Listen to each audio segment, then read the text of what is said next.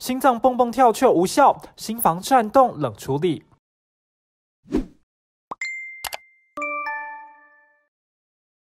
八十三岁的江先生近来活动易喘，心悸严重，就医检查发现有心房颤动，导致心肌扩大，心脏无法有效收缩，输出血液到全身。江先生希望缩短手术时间，评估其肾功能正常，可以使用显影剂进行手术。最后选择以冷冻消融球囊疗法治疗，至今多年不再复发。既用这个经导管的技术把球囊送到左心房，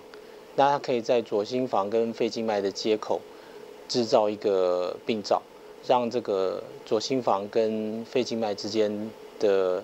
电生理讯号没有办法沟通。心房颤动会导致心脏快速无效跳动，发生率与年龄成正比，中风风险是常人的五倍以上。老年人是心房颤动与中风的高风险族群，能以抗心律不整药物终身控制，或透过手术改善，包括冷冻消融球囊疗法及传统射频电烧治疗。医师表示效果大致相同。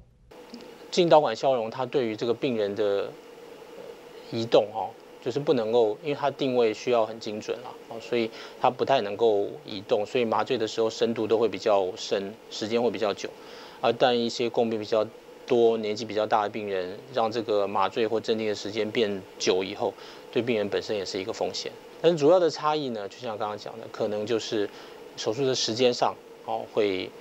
这个冷冻消冷冻消融的时间会比较短。它的产生的病灶跟正常组织之间的界限呢是比较清楚的。年纪大的病患，哦，就是刚刚讲的比较不适合比较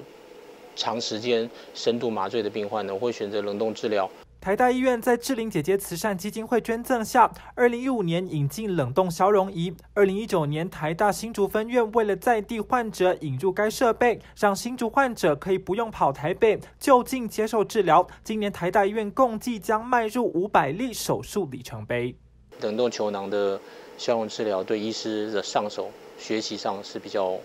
比较容易的了啊，但是治疗效果很快的就跟进导管消融很类似。冷冻消融球囊疗法虽然手术时间较短，但使用较多显影剂，不适合肾功能较差的患者。医师表示，若有持续性心房颤动的患者，发生时间在一年之内，仍应积极治疗，恢复正常心率。如果持续时间较久，建议以药物作为一线治疗，并与医师充分沟通，选择适合的介入治疗术式。记者田文生台北采访报道。感谢志玲姐姐无私的爱。